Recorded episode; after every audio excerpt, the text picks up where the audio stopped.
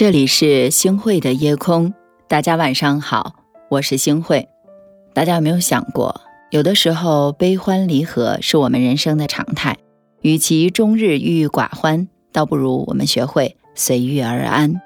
很多事情，咱们换一种心态，就会有不同的光景。心理学家阿德勒也曾经说过，我们的烦恼和痛苦都不是因为事情本身，而是因为我们加在这些事情上的观念。没错，天宽地宽不如心宽，命好运好都不如心态好。好心态就是最好的养生。嗯，那怎么做到好心态呢？少攀比，我们的烦恼就会少了。和大家分享这样一个故事：有两只鸟，一只住在森林里，一只住在笼子里。两只鸟都特别的羡慕对方，于是呢就互换了位置。可是没多久，两只鸟都死了。去了笼子里的鸟开始怀念起在外面的自由自在，郁郁寡欢而亡；而拥有了自由的呢，又渴望起从前的安逸，因为没有捕食的本领，最终饥饿而死。原本各自安好的两只鸟，却因为和对方攀比之心，最后都不得善终。古话说的特别好：“假之蜜糖，乙之砒霜。”别人眼中视若珍宝的蜜糖。对你而言，可能是致命的毒药呢。不必羡慕谁的生活，因为别人的生活再好，却不代表这样就适合你。我特别喜欢一句话，是这样说的：比较是偷走幸福的小偷。没错，因为在这个世上，总会有人拥有的比你多，一味的用自己的短处去对比别人的长处，得到的只有源源不断的痛苦。比较更让人被蒙蔽了双眼。总对别人心生羡慕，却对自己的幸福视若无睹。可世间最珍贵的，从不是求而不得，而是此刻拥有。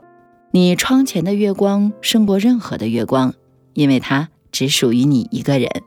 杨绛先生说的特别好：无论人生上到哪一个台阶，阶下都有人在仰望你，阶上亦有人在俯视你。你抬头自卑。低头自得，唯有平视，才能看见真正的自己。位置摆正了，烦恼就少了；心态对了，我们就不累了。与其为了和别人去攀比而苦恼，倒不如在自己的世界里各自安好。还有啊，就是要少计较，这样呢，快乐就多了。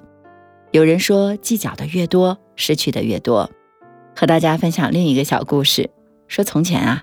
有个人得到了一颗硕大又美丽的珍珠，但他并不满足，因为珍珠上有颗小小的斑点儿。于是呢，他狠心地削去了珍珠的表皮，可那颗斑点儿依然还在。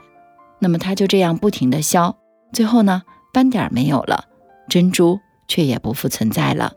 他从此一病不起，临终前无比懊悔地对家人说：“若当初……”不去计较那一颗小小的斑点儿，现在珍珠还在他手中。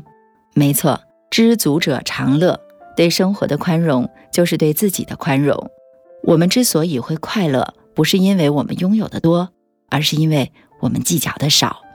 美国总统罗斯福家中曾经被盗过，也丢了不少东西。我记得我给大家讲过哈，说一位朋友得到这样的一个通知之后啊，就立刻写信去安慰他。罗斯福呢，很快就回信向他的朋友致谢，说自己一切都好，而且呢，还感谢上帝对他的眷顾。因为贼虽然偷走了他的东西，却没有伤害他的生命。贼偷走的只是一部分东西，而不是全部。最值得庆幸的是，做贼的是对方，而不是自己。我们看上去被盗是不幸的，但当罗斯福不去计较被盗的不幸，他就已经走出了不幸。亚里士多德说：“没有谁能折磨一个人，除了他自己。当你学会用心态掌控心情，你就能够驾驭生命。心态的‘态’字拆开来就是心大一点儿，心大了，事儿就可以容纳了；心小了，事儿就放不下了。就像一滴墨落在了一杯水里，整杯水都会被污染；但是若是落在海里，就不会有丝毫的影响。心宽似海的人，人生处处都是风平浪静。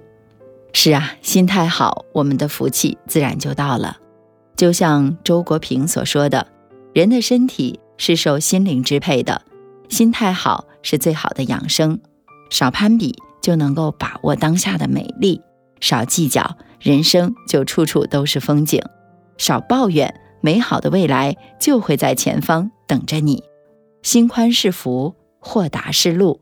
良好的心态胜过任何的进步。”亲爱的夜空的小伙伴们，当你拥有良好的心态，幸福便与你同在。春天的风能否吹来夏天的雨？秋天的月能否照亮冬天的雪？夜空的星。能否落向晨曦的海？山间的泉能否遇上南飞的雁？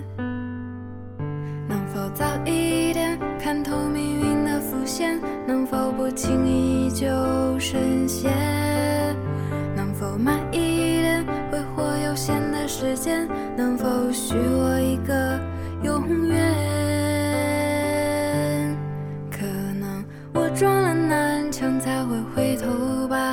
可能我见了黄河才会死心吧，可能我偏要一条路走到黑吧，可能我还没遇见那个他吧。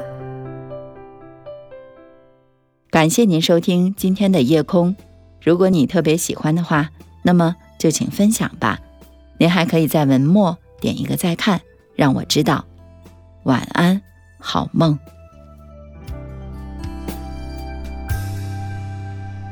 断掉的线，能否戳破自负的剑，熄灭的火，能否烧光残留的念？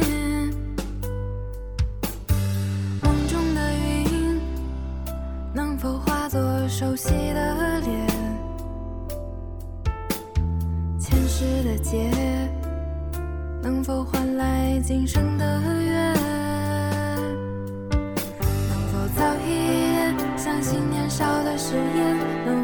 轻易说再见能否慢一点感受岁月的缱绻能否许我一次成全？